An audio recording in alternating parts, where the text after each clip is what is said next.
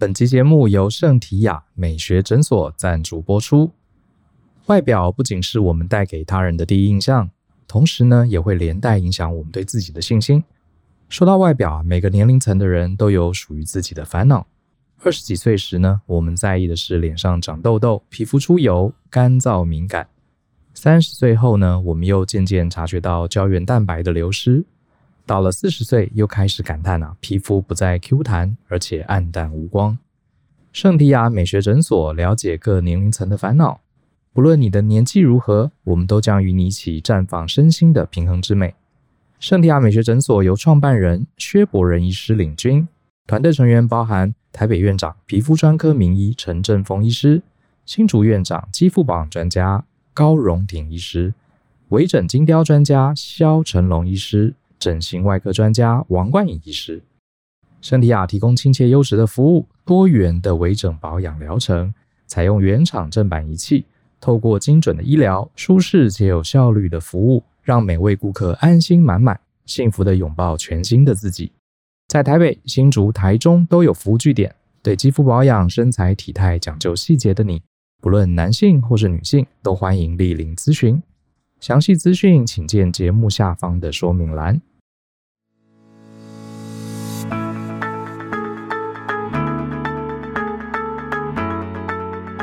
欢迎收听大人的 Small Talk，这是大人学的 Podcast 节目，我是 Brian 姚诗豪。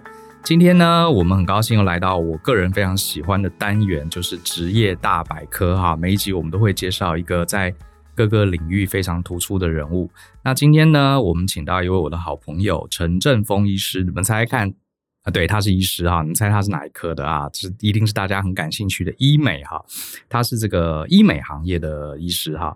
Hello，陈医师，Hi，Brian，好，各位听众大家好。你好，你是第一次上 Podcast？哎，对对对对对，OK，这次是不过有演讲的经验嘛？对吧？呃，是是是，那之前有上过像中广一些广播节目，不过好几年前了，大概八年、十年前了。OK，你的声音不错啊，就是蛮沉稳的，果然是有上过广播的。没有没有没有，Brian 声音也是非常有磁性，谢谢。那我们今天请陈医师来呢，其实医美行业，呃，大家一定都会接触医生，可是不一定大家都会常常接触医美，可是医美又是一个我们平常这个。聊天的时候啊，常常列入话题的，比如说，哎，某个同事他鼻子这么漂亮，是不是整的啊？或者哇，谁皮肤好好啊，六十岁看起来像三十岁。所以我们其实也蛮好奇医美这个行业哈。那今天就请陈医师来跟大家聊一聊。呃，我们通常讲医美这两个字，可是里面其实细节包含很多不同的分科，对不对？呃，对，其实哈，医美。呃，医师这个词啊，如果我们就呃比较严谨的法律面来看的话，其实台湾是没有这个专科的。对对，就是其实大家会误认说，哎，医美就像耳鼻喉科、皮肤科，其实没有这个科，其实没有这个科。如果如果大家有兴趣去 Google 一下，就是呃，以前叫卫生署，现在现在叫卫福部嘛，卫生福利部，它有一个固定专科，就是我们政府的这个卫生机关，它公告就是政府认可的这些专科医师啊，其实全台湾只有二十三科哦，总共就二十三科。对，然后牙科有三科，嗯，包括像什么口腔外科或是对之类，就因为我们知道，其实牙科也有。分很细，可是真正被政府承认的只有三个科。OK，对，那同样的就是医学方面，呃，被政府承认只有二十三科，所以其实是没有医学美容科这个科的。嗯，嗯，所以啊，我们大部分在坊间看到的医美医师啊，其实大部分都是呃领有这个医师执照，然后他后来对这个领域他有兴趣，然后学有专精，然后他再出来。做这一块哦，所以也许跟他原本的专科都没有什么关系。譬如说，他原本可能是个耳鼻喉科的医师，对，或者原本是这个急诊科的医师，可是他后来对这个这个这一块领域有兴趣，然后他后来经过不断的学习，然后就是譬如说，像我们有很多的医学美容相关的医学会，他会提供很多的这个教育训练。好，他经过了几年后的。的这个教育训练之后，然后他开始往这个领域走，他就不走他原来的科系了。嗯、哦，原来是这样，所以甚至其实连呃耳鼻喉科，你刚刚举的例子，也可以去做医美相关的。是。是可是，如果是要脸上要动刀、要隆鼻或是割什么双眼皮这种开刀的，内科医师总不可能去做这个。呃、对，所以开刀的话，其实卫福部它有另外的规范，哦、就是说你可能要是整形外科医师为主，嗯，那或者是如果你今天不是整形外科的话，你必须要提供你在这个医院的这个学习的经历，譬如说你曾经在整形外科学习过两年，那你譬如说你你鼻子有开过二十三例，然后完整的报告，然后你胸部有开过，可能至少卫福部规定一年要，譬如说要十二例，你要提供这些完整的受训证明，然后对。你才能够去执行这些手术的业务。哦，但如果说像我我自己目前做的是比较非手术类的，譬如说镭射光电类的啊。嗯哦，或者是说一些微整形的注射，好，包括像这个肉毒杆菌素的注射啊，玻尿酸注射，嗯，那这些的话，它政府就没有很明确的规范说，哦，了解，一定要怎么样才能够做这样子。嗯，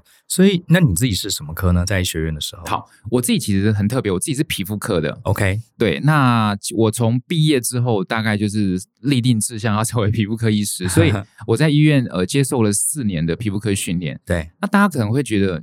皮肤科看看香港脚湿疹要学四年这么久吗？是对，其实我进了皮肤科才知道，其实皮肤的领域其实很大。嗯，对。举方，我们应该是人体最大的一个器官。哎，没错没错，Brian 这句话说的很好。我我进医学院的时候，老师就跟我们说，皮肤是全身最大的器官。嗯，那其实我们皮肤科广泛来讲，我们除了看皮肤以外，像头发跟指甲也归我们管。嗯，哦，所以讲到重点了，头发。对对对对对。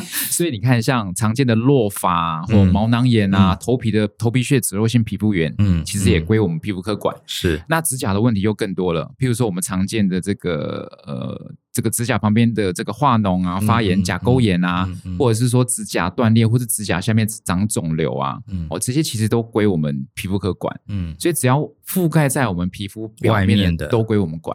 是对。那其实我觉得，呃，我后来走医学美容，跟我其实早期做皮肤科其实有很大的相关。嗯，呃，我在十年前开始做医学美容的时候，做比较开始做比较多医学美容的的 case 的时候，其实那时候刚好是我。呃，皮肤科训练结束的时候，那其实皮肤科的训练帮助我在这个领域很多，因为我觉得我比其他科医师在皮肤的生理、病理、解剖方面更熟悉。我我我印象很深刻，就是说我们以前在医院学习皮肤的时候啊，其实不只是学我们常见的那些皮肤病，其实有很多皮肤病是很严重，譬如说免疫性的水泡病，全身可能会起水泡。嘴巴黏膜组织会溃烂，那或者甚至也有一些严重的这个像药物疹，大家可能不知道有一些特殊的像癫痫的药物，可能你的体质吃到这个药物会过敏，但是你不知道，你吃了之后有可能会全身起这种水泡啊，或者甚至皮肤溃烂，这么严重，脱了，对，甚至会需要住到交护病房或者是这个烧烫伤中心啊，换药做植皮，所以其实皮肤病的它的。它的这个广度其实是很大的，是。然后我在呃皮肤科受训的时候啊，我印象很深刻，就是我从大概住院医师第二年的时候，我就要开始学习做皮肤的切片。嗯，因为其实大家知道，其实皮肤病啊，大家都觉得皮肤科医师是一眼定江山。对，我这是三秒就要诊断出你这。好像是诶，我我以前老家那边有一个非常有名的皮肤科医师，一定你也认识。对，哇，他真的他看诊呢、啊，都是外面排好长，然后一次进去十个人诶。没错，没错，坐在板凳上，然后他看一眼，就就一批就结束。对 对，其实呃，应该是说百分之八十九十的皮肤病，理论上呃，一个受训完整的皮肤科医生应该要有这个能力。对，但是啊，你知道我们以前在医学中心受训啊，医学中心专门收疑难杂症，嗯，外面诊所看不好的，或者是就是比较困难没有办法诊断出来的，所以我们临床上常常需要做皮肤切片。比如说，我今天有一个疹子，怎么擦药都擦不好，或者是有一个肿瘤，我们不太确定它是良性恶性，我们需要帮他做一个切片，然后再去做这个病理的检查。嗯，那我们皮肤科训练有一块很重要，就是说我们必须要学习用显微镜去观察我们切片下来的组织，嗯嗯，包括我们病灶的深度啊，是由皮肤的哪一个呃部分长出来的？譬如说，我们我们皮肤里头其实有毛囊、有汗腺、有皮脂腺，对对，其实这每一个地方都有可能会产生不同的肿瘤，嗯，对，我们必须要去辨认。那甚至呃，像一些斑，好、哦，我我最我我最常讲就是说，常常我们在呃在镭射的治疗、光疗的过程中，我们要治疗各式各样、形形色色的斑。嗯，我觉得这点对我后来很有帮助。就是我在帮一个客户帮我，因为我们医美我们讲不讲病人，因为他们没有生病，我们在讲我们的客人、我们的客户。他进来说他今天要治疗他的斑，我觉得皮肤科的医师训练让我可以看到更多。我已经看到他皮肤底下的东西了。嗯，比如说我看到他这个斑，我知道他这个斑。在显微镜底下，它的它的深度大概是多深？那我必须就要选择多少波长的这个镭射去去搭配它的治疗，它的疗效会比较好。大概就要做一个预判。哎，对对对对，那你们这样会不会有那个啊职业病？跟朋友吃饭啊，什么先看他的皮肤？哎，你这边有个点，确认一下。有时候 有时候忍不住不看，会会有时候的确是就是哎边聊天边吃饭就顺便咨询起来。真的，我像我那个牙医同学，每次跟他讲话，你就发现他的眼神一直在看我的牙齿，我就很不好意思。他说：“哎，你后面那颗要。”是不是有点痛？对对对对对。我明明在聊事情，他那边看我牙齿。是是是是，没错。那再来就是说到，就是以前其实我们在医院的时候，大部分是以治疗皮肤疾病为主，但其实很少做医美。那为什么后来我会走到这条路？对，其实有一个原因是因为。其实我们在医院治疗疾病是帮我们的病人解决他的临床的问题。那其实医美很多程度上，它也是呃一些客户的困扰，它需要你解决。像早像我在医院的后期，慢慢的我比较成熟之后，我会遇到一些比较困难的治疗的，它是需要一些医美的呃仪器或是疗程辅助的。比如说我举个例子，譬如说。可能一个五岁六岁的孩子，他脸上有血管性或是色素性的胎记，嗯，那大家可能觉得胎记不怎么样，可是其实有些孩子，这个在他的成长过程中，他会受心理会有阴影，受影响，他心理会社交也会影响，社交也会影响，嗯，甚至有些人也在学校会有霸凌的状况，嗯，对他的学习各方面都会受到影响。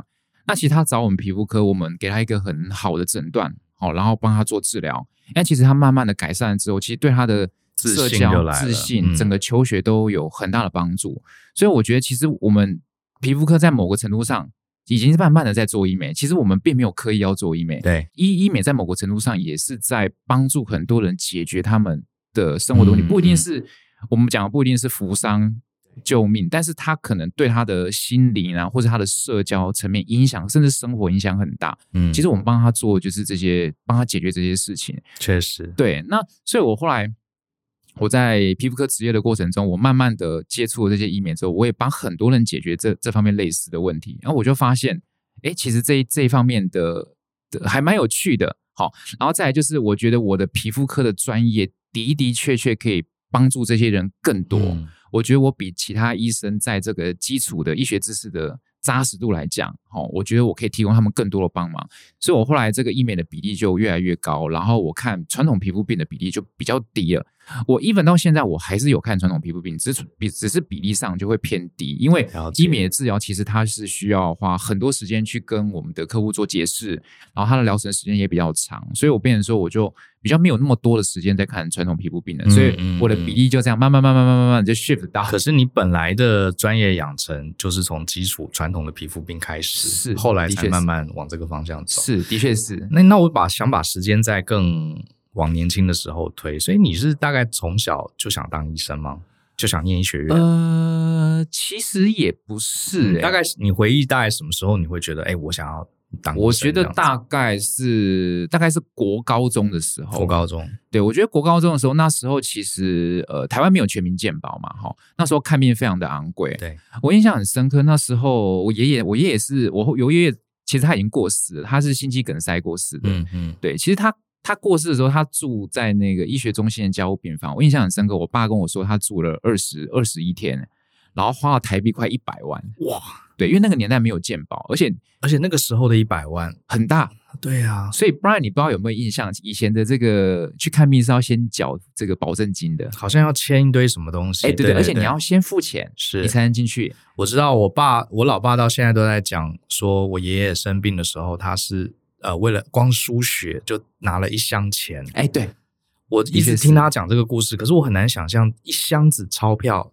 只为了书写。哇塞！对，因为以前的以前没有很好的的这个、嗯、这个鉴宝的制度，所以以前真的是真的是你家家里没有钱，你可能重病就这样走掉了。所以我那时候就觉得说，哎，其实医师是一个可以扶伤救人、可以帮助人的行业。那如果在这个行业，你做一做，哎，其实也有不错不错的稳定的收入，你又可以把自己家的家庭顾得很好。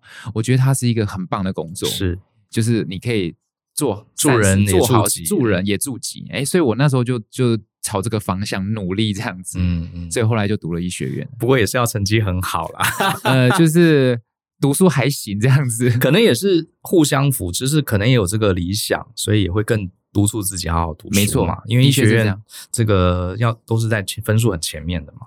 对，哎，所以那你们你念医学院的时候，大概是几年级开始要分科？还有你，哎，我我听我的医呃念医学院的同学都说，皮肤科好像都是首选，对不对？皮肤加医好像都是成绩最好的人才能选。皮肤科在近十五年都是算成绩比较前面，大概就前两三名选的。那我觉得原因可能也是因为呃，我觉得整个健保制度也会影响医师的选择，就是呃，可能大家觉得太累了，就是现在人比较呃要求生活品质嘛，会希望我我同样是帮助人，但是我不要。让自己每天开刀都开到三更半夜，没办法回家。是啊，陪孩子。那我当然我不是否定就是内外科医师的价值，其实他们是真的为这个社会、为人民在做这个贡献的。可是我觉得就是说，哎，像我自己觉得我，我我到后面我就觉得说，我我我好像不是一个体力 非常好的人，就是可以在这个 table，可以在手术台上站个十六个小时、十八个小时，精神还还非常好，可以很专注的去去做这件事情。所以我后来就觉得说，哎，其实皮肤科。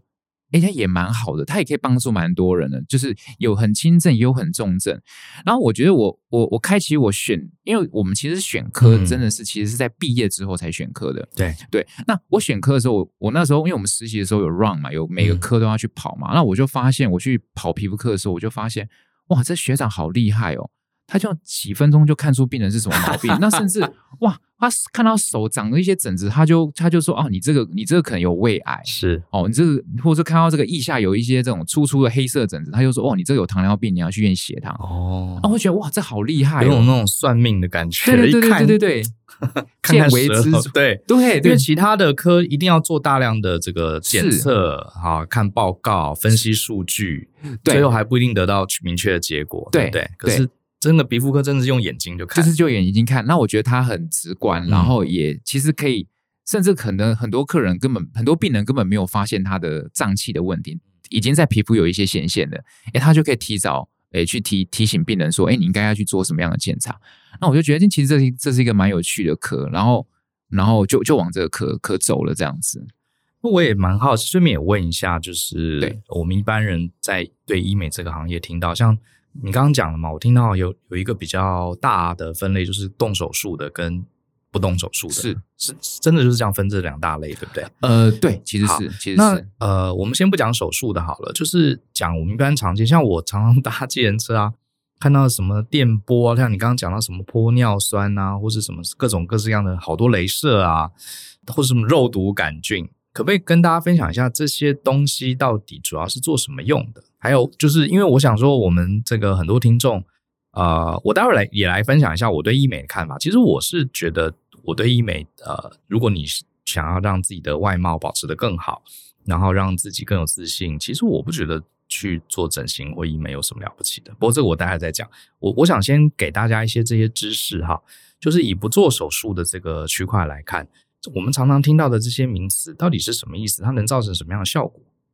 对，其实我我自己刚才有提到，就是说我我是以非手术类的治疗为主哈。嗯、其实如果我们去看，呃，美国在这方面的统计做得很好。这十年来啊，在美国，呃，我们以医美的这个产业来讲啊，就是从非手术跟手术的比例去做看去做分析的话，其实非手术类在这十年来它的比例增加了非常非常的快。嗯嗯、那换言之，就是大部分人现在都不太想要开刀。对，那主要是因为。开刀有恢复期，然后会让你的改变一下子太大，所以有些人不太愿意被人家发现他动了些什么。啊、是对，那所以说现在就微整形当道。那微整形就包括 Brian 刚才请教我，就是它包括就第一个镭射光疗。那镭射光疗就是它可以解决我们皮肤表面的问题，譬如说你有、嗯、你有长斑呐、啊，你皮肤黑，你要美白啊，你要治疗你脸上过多的血管丝啊，哈、嗯，那甚至像现在镭射光疗机器有可以做很深层的这种紧实拉提，你甚至连皮肤松弛下垂，我们以前可能传统需要手术的拉皮手术，现在可能都不需要了。好，如果你从三十岁、四十岁中年的时候就开始问。定期的做治疗，也许你到了五十岁、六十岁也不一定会需要手术拉皮哈，所以镭射光光疗可以去解决你这部分的问题。那在第二部分就是说，像譬如说，像以我们诊所来讲的话，我们有呃美国的这个肉毒杆菌素，嗯，那美国肉毒杆菌素它其实就是可以呃解决我们的动态的皱纹，好像我们譬如说我们常见的抬头纹啊、皱眉纹啊，这个月纹。我我工程师上身，为什么打这种杆菌会把皱纹不见？它原理是什么？好，这个很有趣哦。大家，大家听到那个肉毒杆菌素，尤其是第一次治疗的人，他们就吓得半死。哇，你要打这个这个肉毒杆菌如果吃到会会死人，会死掉。对对对对，大家知道以前早期这个欧洲他们发生肉毒杆菌中毒，就是吃到那个没有消毒过的这个香肠、腊腊肠嘛。那因为里头被肉毒杆菌素污染，那肉毒杆菌素它本身会抑制这个肌肉的收缩，抑制肌肉收缩。OK，大家想象，大家想象哦，如果你吃到一个东西会抑制你心脏的肌肉收缩，那会怎么样？挂了吗？那就挂了嘛。对啊，对，所以早期肉毒杆菌素这个治疗就最严重，就是吃了就死了。嗯，就后来就是呃，医学家发现哇，原来是这个这个细菌它会抑制这个神经跟肌肉的传导，所以你神经放电没有办法传达到肌肉，肌肉没办法收缩，哎，就就就就会造成死亡。哎，结果后来有人就发现，哦，那可以哦，那我们可是不是可以来研究，就是说，我们把这个肉毒杆菌素啊，治疗一些我们肌肉过度用力的地方。嗯，所以其实在这个医学的历史上啊，最早使用肉毒杆菌素的，其实不是医美哦，是眼科医师。嗯嗯，他们在发现有些有这个眼睑痉挛的人啊，是或者是一些斜视，就是这个他的肌肉收缩过度，造成眼睛的疾病。他们就把这个纯化的肉毒杆菌素打一点点，对，在这个肌肉过度收缩的地方，让它放松。诶，他们发现眼睛的毛病就治好了。哦，原来如此。对，所以最早这个肉毒杆菌素是眼科医师在在开始使用的。对，就 Brian 后来发现一件很好笑的事情，就是眼科医师拿这个肉毒杆菌素在治疗眼睛周围的时候，他们发现，嗯，怎么打完之后眼睛好了，鱼尾纹都不见了。嗯，哦，他们才发现哦。原来我们眼睛或是我们抬头皱眉周边的这些皱纹，它也是因为肌肉过度收缩挤压出来的纹路。那所以，我们如果能够用肉毒杆菌素去稍微放松它，嗯，让它不要皱的这么用力，那你的皱纹就会得以改善。哦，所以皱纹的起因是因为肌肉收缩，肌肉收缩的关系。对，所以我们那为那为什么越老越越会有皱纹？越老肌肉越收缩吗？呃、越越老的时候，它不但呃嗯。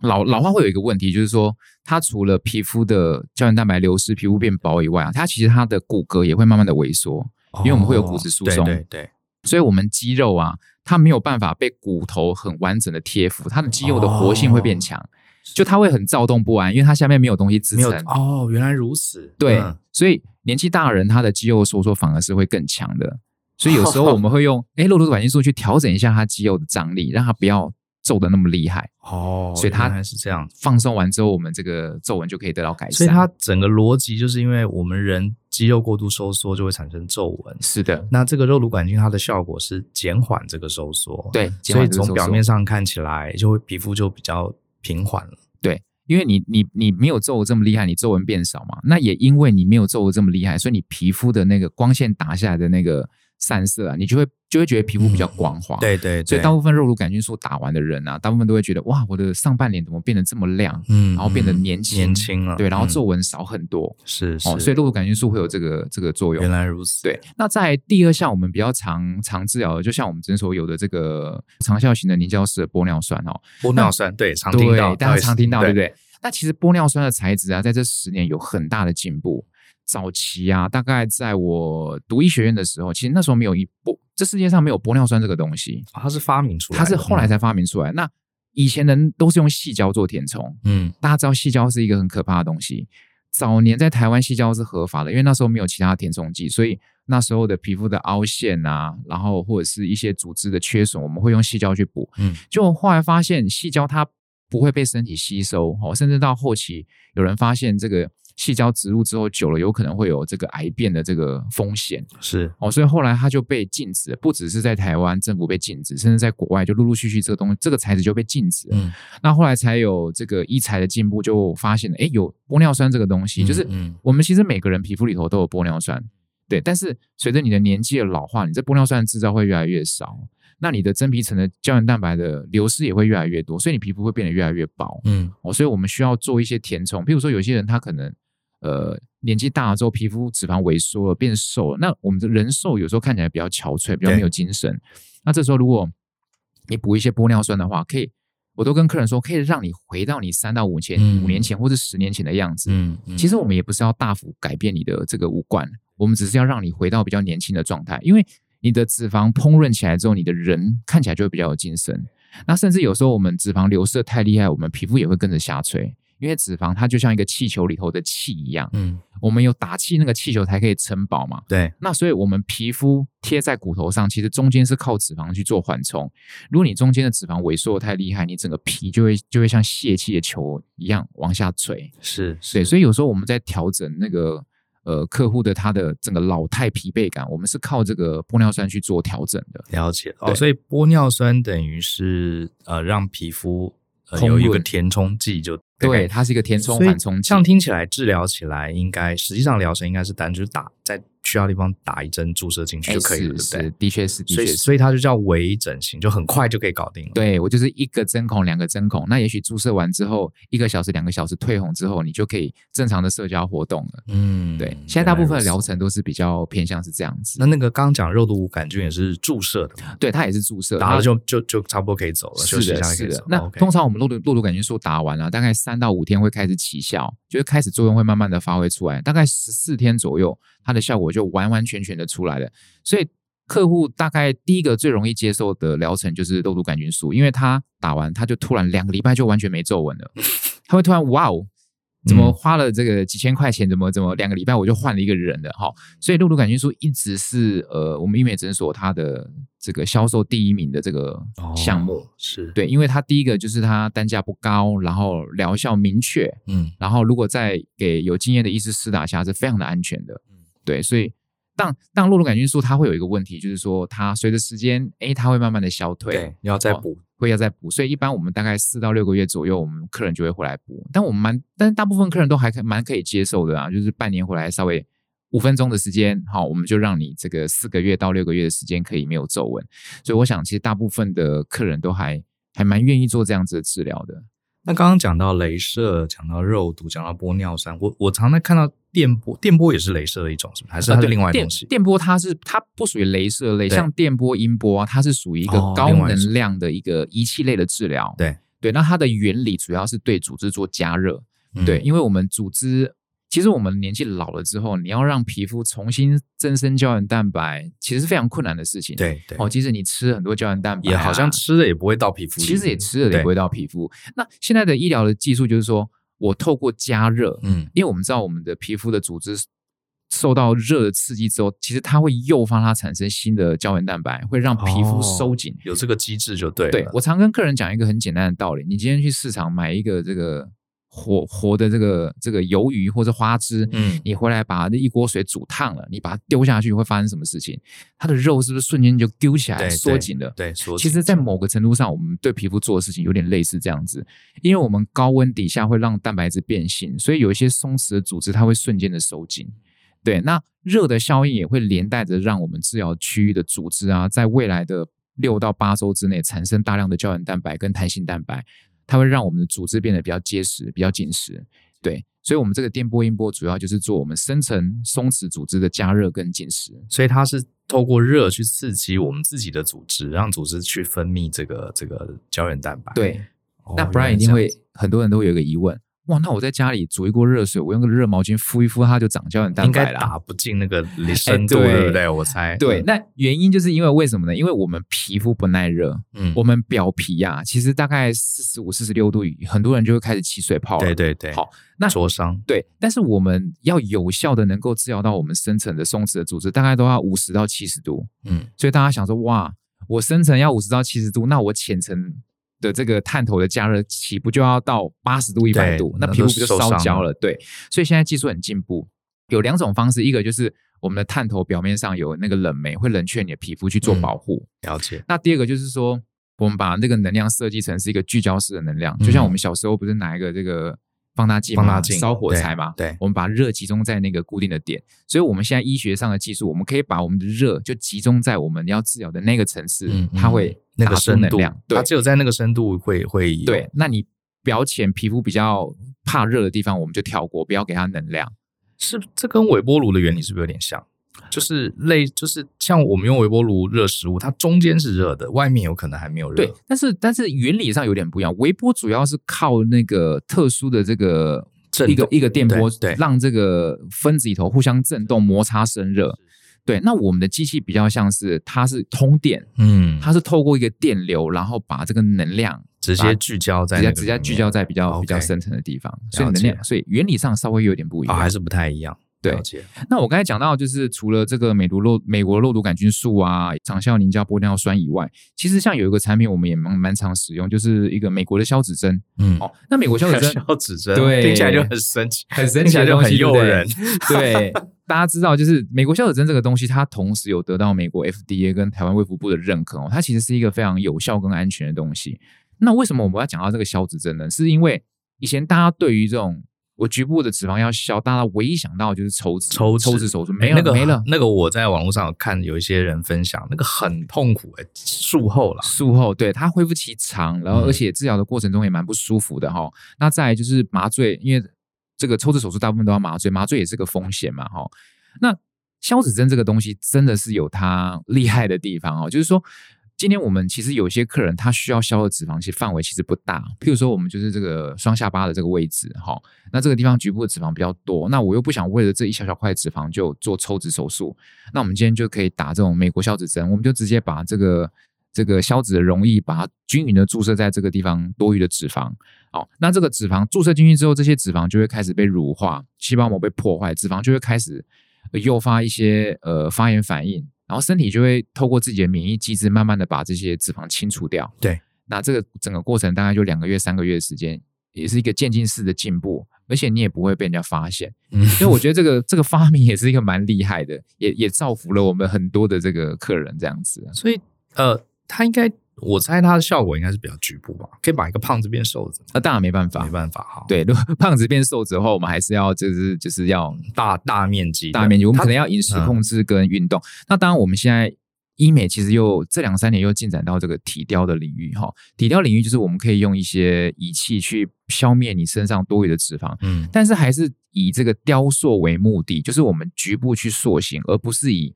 把你一个大胖子变成一个瘦子哦，对，哦，大胖子变成瘦子的话，可能就 要减肥会比较实际一点点，也比较不那么花钱。它比较是呃修饰啦，是细微的修饰。是，哎，那讲到这个雕塑，我其实想想，我还真的日常生活蛮常看到各种医美的广告。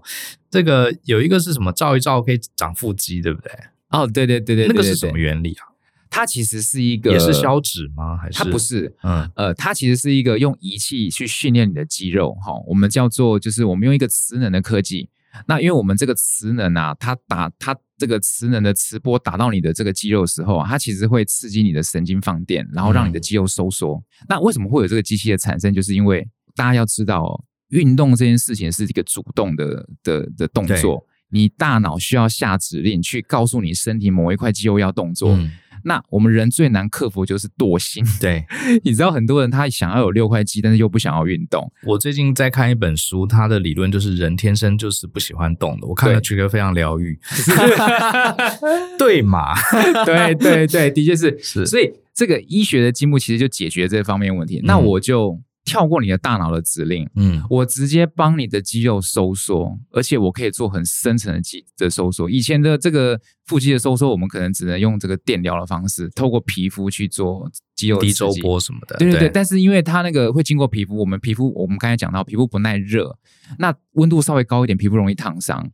那我们现在就是呃，我们治疗就是直接我们用一个。一个磁波去直接传导传递到深层的地方，嗯嗯，就直接让肌肉做强效的收缩，那也不会经过皮肤，也不会有烫伤的风险。了解，了解。对，那除了 Brian 你刚才讲的那个增肌以外啊，其实我们现在也有很好的减脂疗程，像我们有这个美国的这个减脂的这个仪器，那这个减脂冷冻减脂的仪器啊，它其实也可以针对我们局部的脂肪做比较大面积的消除。嗯，好，那。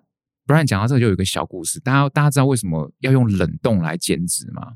哎，对，好问题。其实这科学家真的很聪明哦，在大概离离现在大概一百年前啊，那时候医学家就发现啊，很多小朋友啊，就是吃那个嘴嘴巴含冰块或者吃冰棒的时候啊，哎，怎么吃一吃？有些小朋友很喜欢吃冰棒，怎么吃一吃他嘴脸颊就凹进去了，你知道吗？哦，会这样。对，嗯、尤其是就是他们发现，在一些欧洲跟美国，陆陆续续有一些医学的案例报道，哎，怎么？怎么怎么吃一，是不是常常吃冰棒的孩子，他的脸颊会特别的凹？嗯，就后来发现这些这些小朋友吃冰棒吃久了之后，他脸上的脂肪会消掉，欸，哎，嗯，会会比较容易代谢掉。哦，后来就发现其实我们脂肪比较不耐低温，哦，就是你用很低温的刺激，其实脂肪是会凋亡的，是会死掉的。嗯嗯嗯。就后来他就发明了这个仪器，就是说，哦，我今天有没有办法在保护皮肤的状态下，因为我们皮肤怕冷也怕热，对，你热会烫伤，冷会冻伤嘛，哈。那我们透过一个抗冻片，我们把它贴在它皮肤。然后我们再放一个冷冻的仪器，去把皮肤脂肪多的地方夹起来，嗯，然后对这个这个脂肪组织去做低温，把它这个温度降到可能对，可能三度 C、四度 C，总之就降到那个脂肪细胞不能忍受、那个、不能忍受温度。然后我们好好的加热它个半个小时，嗯，哎，就发现脂肪细胞就死掉了，嗯，对，然后脂肪细胞死掉之后，就会慢慢的被身体代谢掉、清除，所以它就达到了非手术式的减脂的效果。所以以前以前人需要抽脂，现在不需要抽了。哦，我现在如果我不想要做这么大的手术，那我我们就做做这个美国的这个冷冻减脂，哦，做一做就脂肪就慢慢的被代谢掉，你就自然而然的变瘦了，你的体型也得到了雕塑了。嗯、哦，所以其实这个。科技科技始终来自于人性嘛？哎，我觉得我今天好像在上魔法课，你不觉得很像《哈利波特》里面魔法？对，就是现在照一个光，发一个波，然后你就变得变成另外一种 更漂亮的人。是，所以其实真的医学进步真的也帮帮助我们人类很多。那我想好奇问一下，就是这个陈医师，你的呃这些年你做医美，你的客户应该还是主要还是女生吧？呃，对。呃，应该是这样讲。我我如果说以男性跟女性比的话，我觉得我早年大概几乎是百分之九十八、九十七都是女生。对。可是我自己有发现哦，这几年男生的比例有慢慢的变高。嗯。哦，甚至现在我在诊所，我觉得男性的比例可能有到呃二十到二十五 percent 这么多。哦，快三成。对，已经快三成了哦。那我会发现啊，这些男生来啊，其实有几个原因哈。第一个就是说。因为我发现现在很多的老板，他可能就是说他自己年纪也有点大了。那现在进来的这个年轻的这员工，哇，每个都二三十岁 哦，对不对？但我为了这个，我老板要拉近跟员工的距离，对我不想让那个员工觉得哇，他都可以当我阿公了，他当我爷爷了哈。我也想把自己弄得年轻一点哈，帅气一点点，可以拉拉近跟年轻人的距离哈。哦，所以他们会想要来做一些让自己看起来也比较有精神的，比较年轻、比较年轻、比较有精神哈。那再来就是发现，在另外一个，我就发现一件事情，就是我很多客户的状况是这样，就是男生跟女生可能是夫妻，或者是伴侣，或者是男男女朋友的关系，他们他们年纪可能差很多。嗯，那年纪差很多呢，有一个状况就是说，这个女孩子会带男生过来，带她的伴侣过来，她会觉得说，哎，你帮我先生会把我男朋友弄得年轻一点，哦，要不然出去人家就说是爸爸带女儿出来，老夫少妻，对，老夫少妻，他觉得很很很不好。他有的时候男生本来。年纪就大，加上女生又通常比较注意外观，那个真的会越差越多，会越差越大。对对对，因为真的，我们也闹出这种笑话，所以我们我们都很小心。有时候我们来，我们说哦，你带你爸爸来啊，其实是他的 伴侣，是是，有时候就很尴尬，你知道吗？嗯、所以，哎，所以我发现有一类的族群是这样子，就是说，呃，女孩子会带另外一半来做治疗，哎、嗯，他们希望另外一半看起来稍微年轻一点，不要那么老态。对对，所以我发现就是，哎，男性的这个客户有慢慢变多，然后再来就是，我觉得。呃，现在的男性啊，我觉得比以前啊更重视自己的外表跟自己的体型。所以，我们刚才讲到，不不管是脸上的微整形，或者是呃身体的体雕，我觉得很多男生都很重视。因为对于很多男生来讲，尤其是业务，他其实去面对客户，哦、他的。给人家第一印象是非常重要的。如果你今天是一个很邋遢，你穿得很随便，你头发也不梳，蓬头垢面的，然后你挺着一个大肚子啤酒肚去，嗯嗯、其实其实对你的形象会会会打折，因为没有太多时间认识内在。哎，对，所以这真的是讲实话是蛮现实的。是是，所以其实我我我发现我的这个男性的业务客人就变多。所以，我们刚才第一个讲的是老板嘛，哈，然后第二个就是男性的业务，其实慢慢的，诶，他们体现到其实这一方面对他们的职场啊，对他们的社交其实有很大的影响，所以他们也会来做。所以我觉得这几年我有发现男性的的这个客人的量的确有慢慢的变多。嗯，那我好奇问一下，就是我们的听众很多是上班族嘛，是他们可能他们对人际关系还有对自我的这个形象的要求也都很高，可是。应该有很多朋友从来还没有勇气或者没有这个习惯踏入医美。如果第一次，比如说呃，比如说我纯粹想让自己看起来年轻点，或是让皮肤好一点，我也没有特别要怎么样，就是可是我又没有进过医美，我该怎么去选这个诊所？还有我应该呃从什么样的疗程开始尝试起？有没有什么建议给大家？好，不然这个问题其实问得很好哈。我觉得现在其实现在台湾的医美也有一个乱象，就是可能很多人不晓得，就是说。台湾医美诊所其实有很大一部分的比例的医美诊所啊，你进到医美诊所之后，其实不是医生去帮你做咨询的，嗯，对，他是走这个法律的边缘，他们可能有一个医美咨询师啊，或者是一个美容师的这个职位，他会先帮您做诊断，简单的看一下你的状况啊，给你一些建议。那其实不是由医生亲自咨询的哈。那我觉得其实呃，医学的养成是需要很长的时间的，就包括我们医美医师对皮肤的生理病理解剖的了解。然后对治疗选择的熟悉哈，然后还有常年的这个美学的培养，其实都有很多的 know how 在里面。没错，所以我会觉得说，如果你今天真的有想改改善你的问题，你应该要找一个就是呃一个医美医师，他可以亲自帮你做咨询，然后他可以好好的帮你诊断出你皮肤的问题在哪里，然后给你比较详实的建议。哦，而不是偏向比较以呃业务销售型的诊所，有的好像就直接摊开来哦，我们这个疗程多少钱？那个疗程多少钱？对对对对对，他、啊、可能甚至呃有些人根本连医生都还没看到就已经付费了，把疗程费用都付了，然后准备开始治疗的时候才看到医生。哦，那我觉得这个状况就不是很好，因为有可能其他医美咨询师的的专业的的程度没有到那么的多，然后他给你建议并不不并不一定是最适合你的，所以我觉得能够。跟医生做一个比较良好的沟通跟咨询是比较好的。好，所以是不是说，呃，其实我也正好想问一个问题，因为很多时候同样的疗程在不同的诊所价钱差很多。对。然后我们一般外行人搞不懂，所以像你刚刚就点出了一点，假设今天一个诊所它是比较严谨的，它可能很前面就会有医师跟你针对你个人的症状跟你解释、跟你说明，所以代表这家诊所的医师要花比较多时间。没错。所，所以很自然，它成本一定比较高。搞不好同同样接一百个客人，那家诊所要两个医师，便宜的诊所一个医师接三百个客人都有可能。没错，因为他不用自己出来，对，不然马上就找到这个关键，对？这是一个关键。因为我我自己是 consultant 嘛，我们就是做专业服务，其实卖的就是我们的时间跟跟专业。是，所以光是呃，这个医生有没有陪你好好的呃，针对你个人状况咨询，这就会影响到很大的。这的确，嗯、这个影响很大。所以像，呃，您刚才讲到，其实人员是一个成本，尤其是专业人员是一个成本。那当然，仪器的仪器的仪器跟耗材也是一个很大的成本。嗯嗯、像我我举个例子，同样是一台镭射哈，同样是一个我们治疗斑点的镭射好了，在台湾可能有十五台。呃，相似的这个竞争品项哦，有这么、okay、对？那诊诊所要怎么样去选择一台真正有治疗疗效、对客户有帮助的？那也许它的价格比较高，也许它的每次治疗的耗材的成本比较高，可是它对客户的治疗的效果以及它的对他满意度的提升是比较有帮忙的。那我就觉得说，这时候你应该就是呃，消费者在选择的时候，不要一昧的就是以这个价钱为做导向，你要去分析很多东西，就是包括医师的专业啊，哈，然后整体这个诊所的服务，然后还有包括它的仪器设备。是不是真真正能够可以解决你的问题？嗯，对，因为像我我在临床上常遇到一个问题，就是说大家都知道我们中孝东路一条街是啊，这个医美诊所上百家嘛，哈，那很多很多客人就是呃 A B C 啊，我比了哦，这就 C 最便宜，我就去 C 做。嗯嗯、那我们常遇到一个状况，就是说客人可能省了三五千块去去做，可是他最后其实没有达到他预期的效果。他要回来找我们，那其实他这样的前前后后的，不管是时间成本，或者是实际上花了费用，都是比原来的高的。对对。所以有时候我们会跟客人说，你其实有时候我们在比价的时候，你你要考虑的是很多的东西，不是只有单纯就是这个数字的这个价格，而是要考虑它后面的它的专业成本啊，跟跟它的整整整体的服务这样子。了解，你这样说，我大概蛮蛮容易理解。就是好，假设我今天。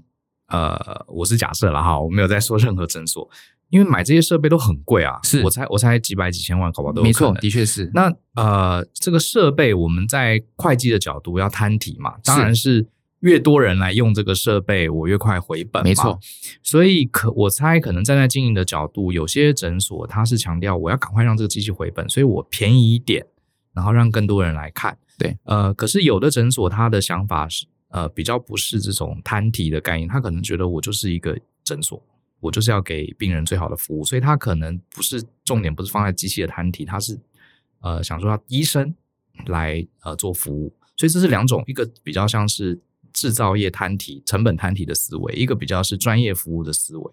这个应该是大家要货比三家，看那个医生在你身上投入的时间多不多，也许就是一个判断的指标，可以这样讲吗？可以这样讲。其实 Brian 这一点啊，像我们诊所就是属于一个比较以专业为导向，嗯嗯嗯、然后以医师的需求，像其实我们每年采购的仪器啊，呃，都是针对我们觉得我们在某一项的治疗已经遇到了一些瓶颈，我们没有办法让我们的客人的满意度更高。我们没办法去治疗他某一些特定的状况，嗯，我们希望提升他的治疗效果，嗯，对，或者是说我们 target，我们需要，我们希望我们的，譬如说某某项体调业务，我们希望我们可以 target 更多的客群，譬如说他本能本来只能有些机器只能做肌肉，有些机机器只能做脂肪，哎，也许我们又进来一台机器。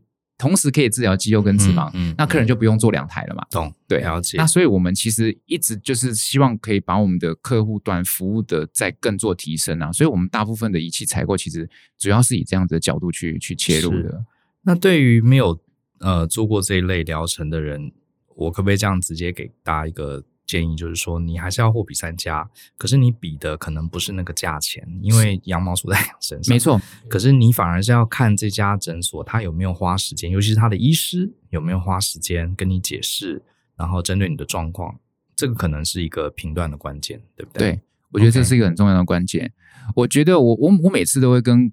其实我的很多的客户都跟我最后都像朋友一样，因为我都会跟他们讲说，你今天进来我们诊所啊，其实我最大的目的是要解决你的问题。对对对对。那当然，今天做完疗程之后啊，我觉得就像我觉得在其他行业一样，售后服务其实是很重要的。对，所以我我会跟客人讲说，我们诊所的服务是。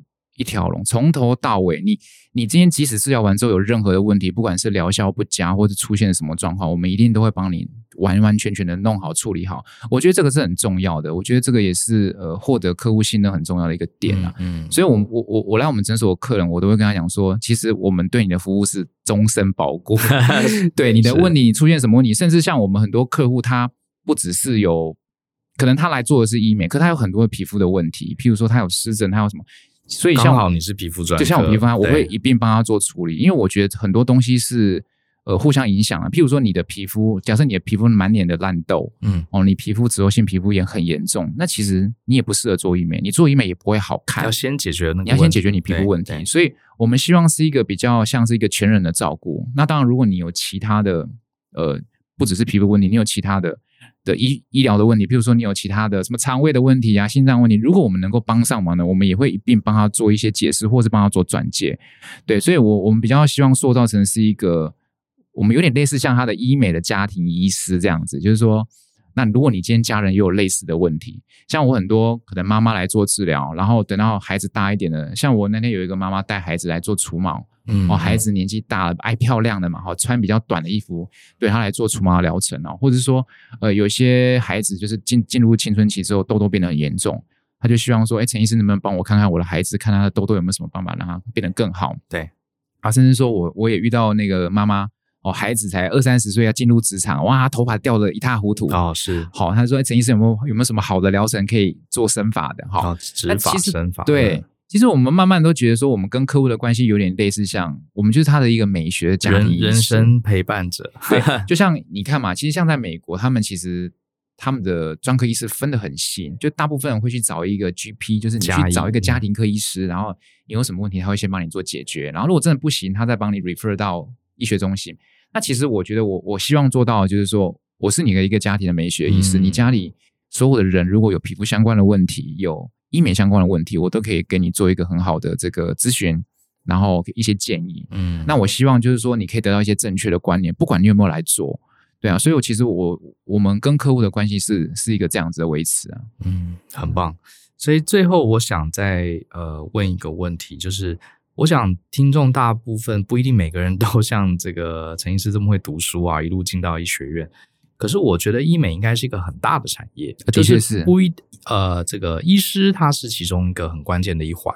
可是我相信周边，比如说像呃医美诊所里面还有很多其他服务人员，其实都很需要专业的人投入，然后或者是周边的像你们这些设备啊，去研发、去制造、去维护啊，或是这些呃医材的供给，可不可以简单的跟大家讲一下这个产业有哪些机会？是除了医学院以外的人也可以考虑参参与的。好，其实医美的产业链其实非常非常大哦。嗯、那而且这个也持续的在扩大当中。我觉得有几个几个面向，就是说主要还是看你个人的兴呃兴趣，嗯，然后还有你的个性啊，是内向还是外向啊？你喜欢跟人家接触，还是你喜欢做比较后线行政的工作？那医美诊所的话，其实第一线当然最主要就是医师跟护理师嘛，嗯，哦。然后再来就是我们会需要医美的咨询师跟美容师。那医美的咨询师其实他大部分的角色是协助医师去做咨询跟这个呃术前的，一简单的跟客人填一些资料啊，问一下他有没有什么嗯特殊的疾病，有没有做过什么疗程啊哈。然后包括然后再来就是呃术后的关怀啊哈，然后跟客户维持关系。好，那我觉得这个是一个医美咨询师的工作。那再来就是我们会需要美容师。嗯，那美容师就是当客户进来之后，他的脸部可能会需要卸洗，哦，他会需要呃做一些清洁，哦，甚至呃在这个疗程结束之后，要需要帮他做一些术后的保养，哦，以及就是说，如果有一些疗程是不需要医师进行的，譬如说呃做脸部的一些呃美容的疗程啊，一些。比较非侵入式疗程也需要美容师做操作、嗯嗯、哦，所以我们会有这些医美咨询师跟美容师，他是第一线的人员。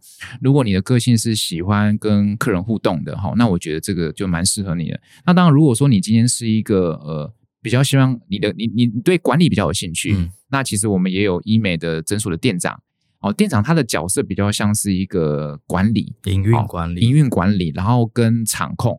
因为我们知道，其实就是现场有时候客人来的时候，你要把那个 flow，你要把这个流程弄得很顺，那其实是需要有一个人在现场这个坐镇，嗯、然后把这个客人啊整个服务的流程啊都弄得很顺。好，那当然他的任务除了管理这个流程以外，那当然还有。这个诊所员工的管理，嗯，哦，你要早早上要开个晨会啊，让大家说说这今天有哪有哪些客人，有没有什么要注意的？大家这个什么各种的 SOP 有没有遵循？哎，是是是哈，所以我们需要一个管理管理职，那管理职就是医美诊所的一个店长。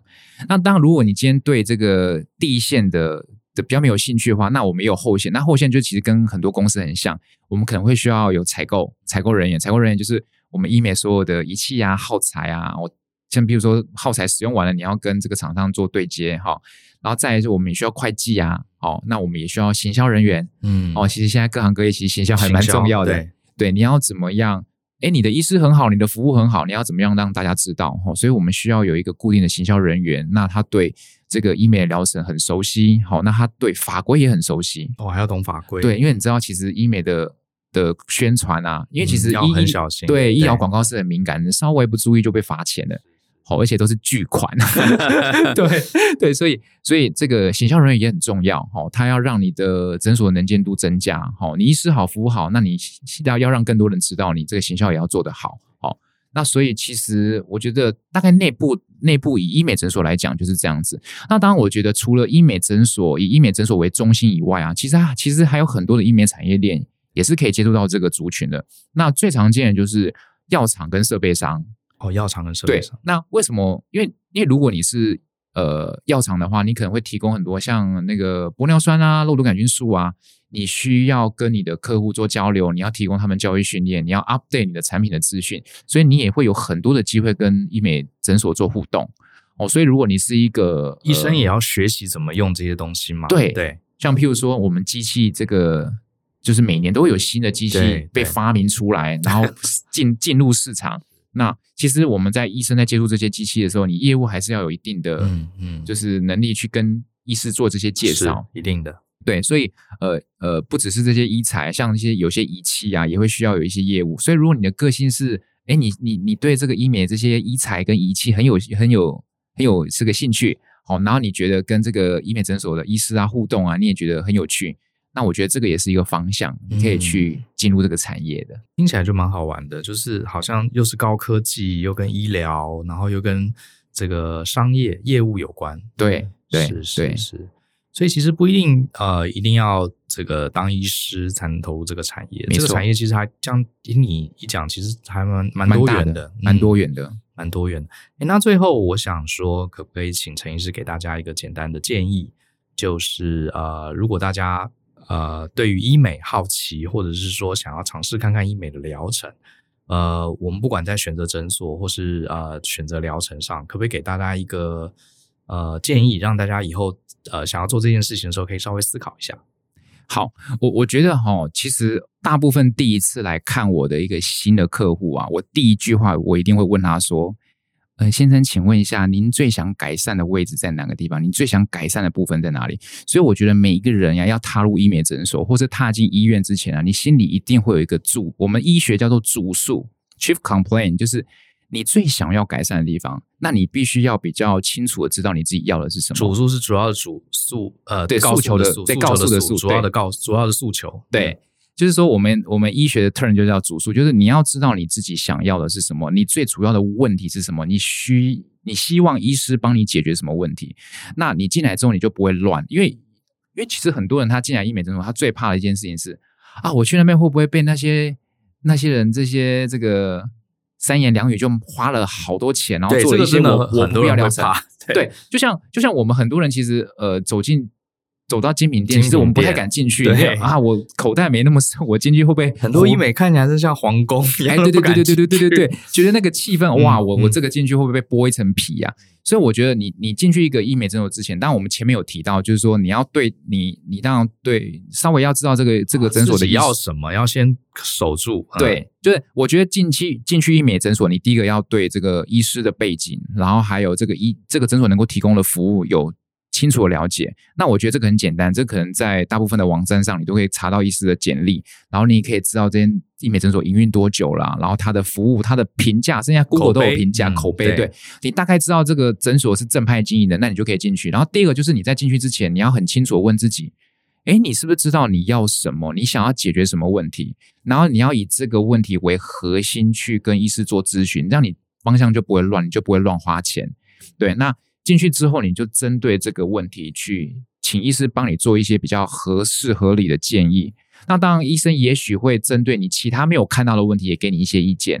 那当然，那些意见就是你看你自己想不想要 take，你想不想要也同时改善这些问题。嗯嗯、然后，那当然你还要评估自己的预算，然后去做。哎，这这些多的疗程是不是我要做的？对。然后再来就是说，呃，如果你的问题，医师针对你的问题啊，他是不是能够提供 A、B、C 不同的选择？大家有没有发现，现在医疗跟以前不一样？以前你去，呃、我们三十年前去，我们医生说什么就什么，医生说的是圣旨，我叫你开刀你就开刀。哦，现在不是哦，你现在你去医院，比如说你的胃有问题，你可能会需要开刀，你可能会需要吃药，或是我们做其他的，呃，这饮食的控制，医生会给你 A、B、C 三个选项。嗯、现在的球反而是丢到病人身上了，对，所以现在医疗比较像是医生跟客户或是跟病人做一个双向的沟通，然后医生给你不同的选择，然后你自己再做决定。对，那我觉得好的医师就是他可以给你一些比较明确的，他会告诉你，哎、嗯，这个每一个选择它的优点跟缺点，嗯，那再加上他的预算，那我喜欢这样子去帮客人做建议，我很清楚让他知道，哎，你有哪些哪些的这个有可能的方案可以改善你的问题，然后他的预算分别是多少，那我会希望你在你的自己的预算内选择一个你自己对你最有最有利的这个。治疗项目这样子，了解。我觉得这建议非常清楚啊。我多年前写过一篇文章，讲说，因为我自己是管理顾问嘛，我多年前文章告诉大家怎么样选择一个好顾问。我第一个讲的也是你讲的那个主诉的概念。嗯、你自己顾问跟医师一样，我们是帮助你的人，我们有专业可以帮助。可是你自己身体是自己的，是你自己还是要清楚知道你到底想改善什么样的问题。没错，这样子的话，再加上要做一些功课啊，我想这两个。呃，有这样两个心态，你应该可以为自己的这个外在形象做更多的加分。没错，非常谢谢陈医师哈，陈医师今天呃也聊了蛮多，从他自己的求学经历讲到他为什么选择皮肤科，怎么进到医美，然后又帮我们介绍了现在这个微整形几个主要的大宗哈，解决我很多问题哈，这个感觉像魔法课一样，魔药学，然后呃又。也站在这个产业的立场，跟我们分享了一下这个产业其实有很多我们可以呃摄入的机会，不一定是要当医师。最后还跟我们分享了，如果我们自己想去寻求医美协助，我们该用什么样的心态，非常精彩。